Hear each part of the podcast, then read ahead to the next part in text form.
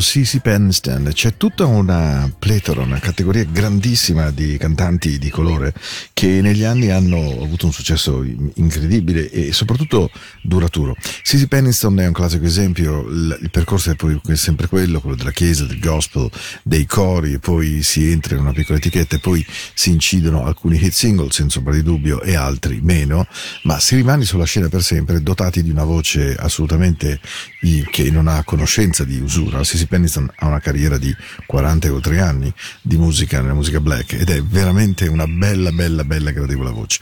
Mai lead single che ti fa cambiare la vita, ma una presenza anche come eh, turnista di lusso, come background vocalist, come special guest.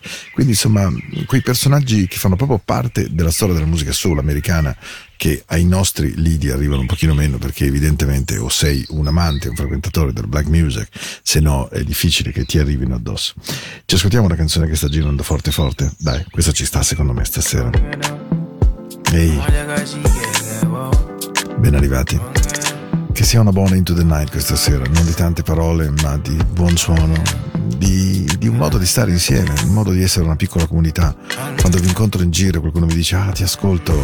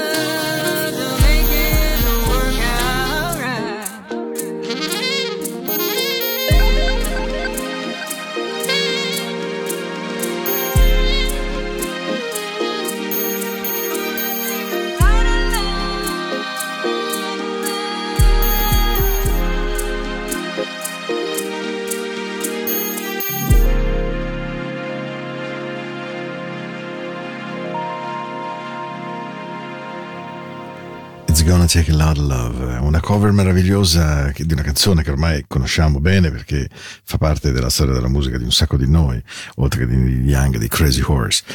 Ah, allora, non lo dico mai, ma eh, questa trasmissione è una trasmissione che cerco veramente di fare con infinito affetto e mh, adesso mi sto divertendo proprio a preparare la scaletta puntualmente, canzone dopo canzone, secondo un iter, secondo una visione e, mh, e questo mi piace molto. Tra l'altro ho voglia che ogni tanto di scambiare due parole con voi, quindi se trovate il tempo e la voglia di scrivere a paolo at radioticino.com io sarò veramente contento di rispondere, anche di trasmettere canzoni che voi amiate.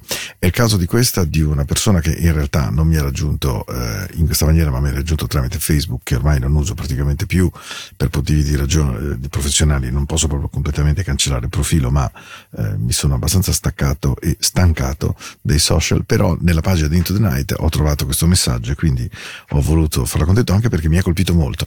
Ed è una ragazza eh, che ama Noel Gurdin e quindi complimenti, tra l'altro, sono contento di avertelo fatto conoscere ed apprezzare.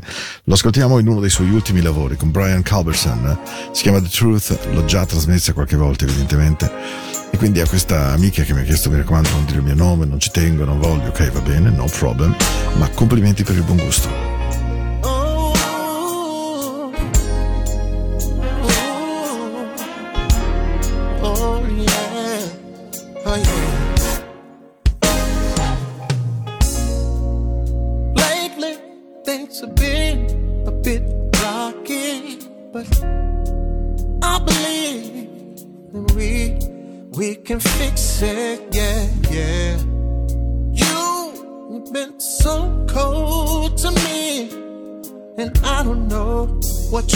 Through, but I just need to know why, baby. All you gotta do is tell me.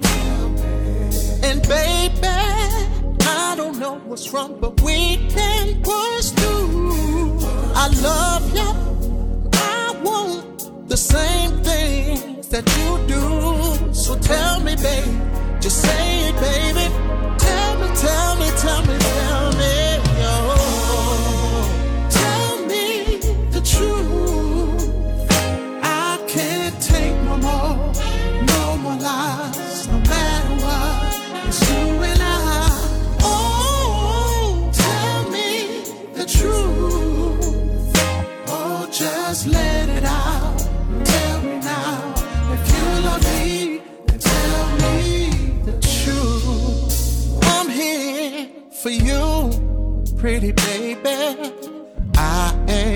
Going nowhere. Trust me, I swear. Oh, my loyalty is to you. Yeah, yeah. Oh, I deserve your honesty, baby. All you gotta do is tell me. And baby, I don't know what's wrong, but we can't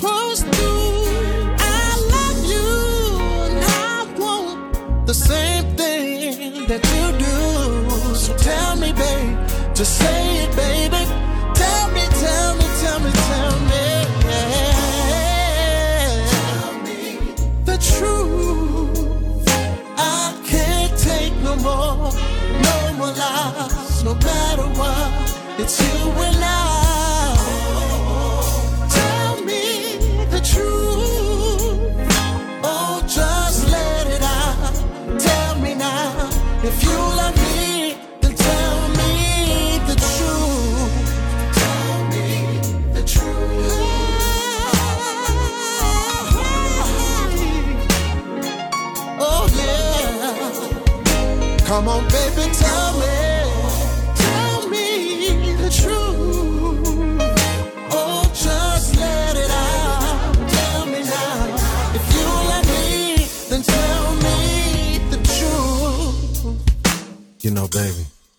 I've been thinking if there's something that I did,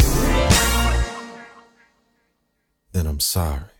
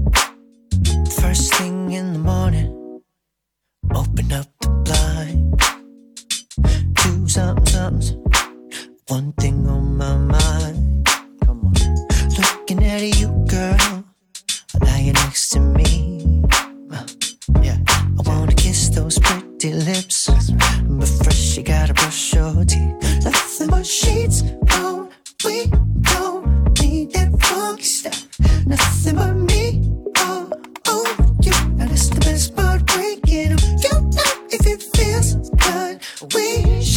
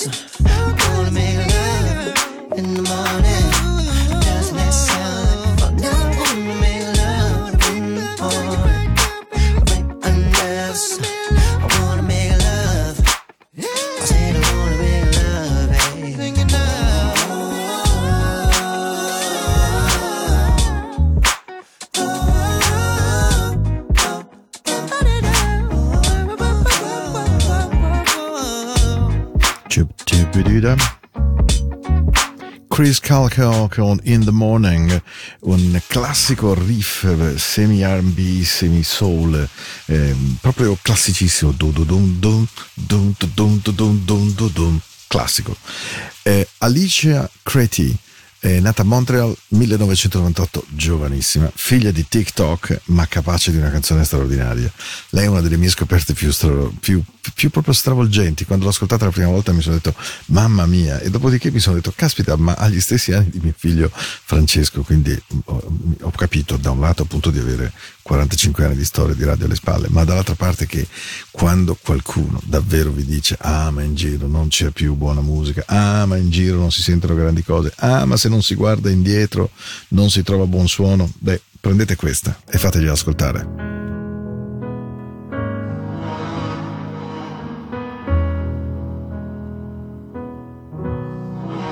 How could you do all this just to make me feel like nothing? You're something indescribable. I have never felt like less than human, cause someone just had to risk it all. And I'm not like them other girls. I'm tough, but it still hurts. And I couldn't take the lose, yeah. The little good to ya, it came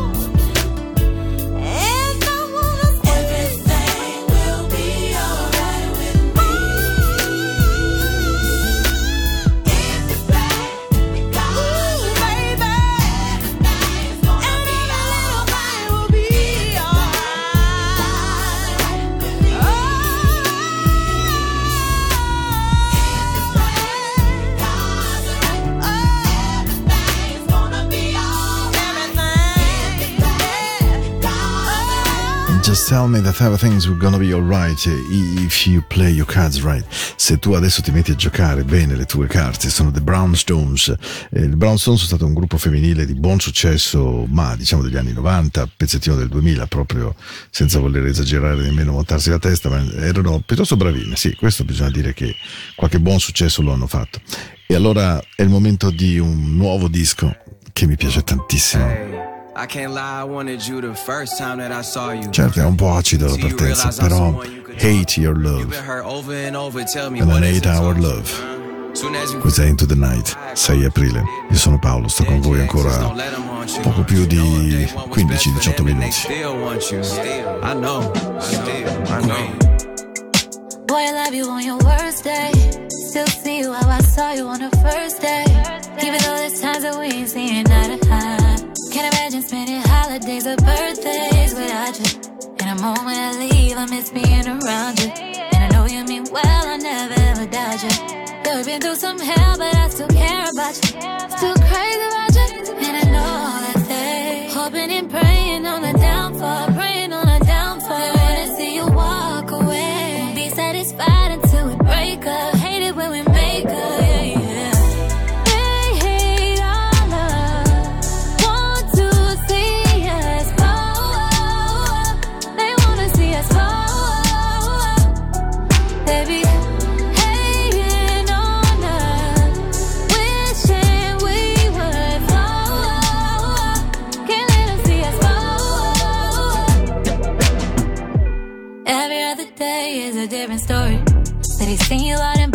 with a different shorty. Said you with me for the clout and you don't really love me. While we sitting here laughing at all these fucking dummies. I don't get it, we stay out the way and stack our money.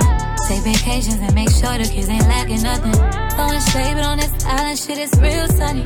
Wouldn't trade it for nothing. Eh?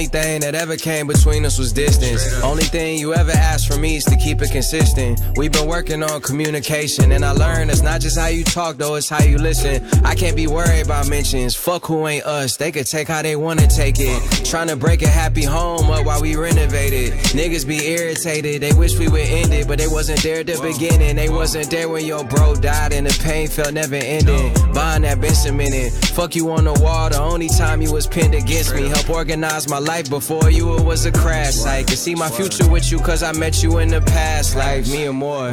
Can't think of anything in the world that I needed more. It's that grandparents rocking chair, fall in love, never need a divorce. In fact, I ball with you only time that we needed a court. You need me, I'm needing you more.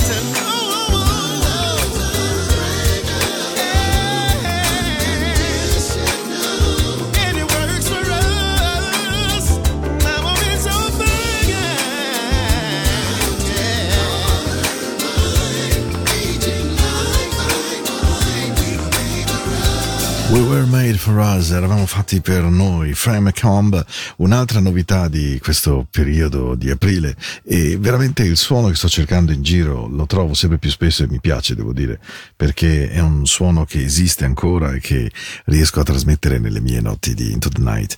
Ehm, ci sono delle puntate nelle quali evidentemente dedico maggior tempo al- a guardare indietro e ci sono puntate in cui mi piace anche dimostrare di quante cose ci siano davanti, di quanto futuro ci sia. Credo che la vita sia proprio fatta in questa maniera strana, cioè tra una chiarezza tra ciò che abbiamo avuto ed è il nostro passato e ciò che stiamo vivendo, che è un presente non certo semplice, ma anche e soprattutto ciò che ci può aspettare ancora nel futuro, soprattutto per chi di futuro ne ha ancora di lungo, largo e, e di importante, insomma. Questa è Into the Night Radio e mancano dieci minuti al termine del nostro stare insieme. Ancora qualche buona canzone, promesso.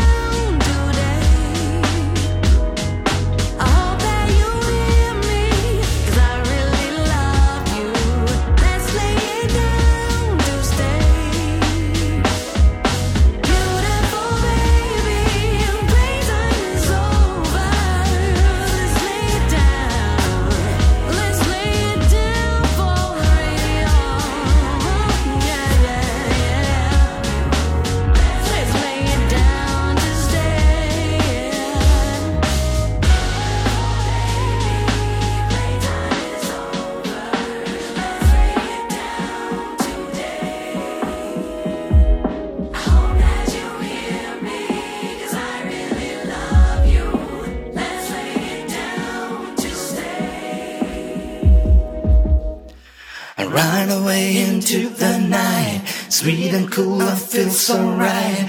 Music showed me right away, and now I know that this song will know. Late man, astray. I know that all I gotta do, all you gotta do is just go into the night.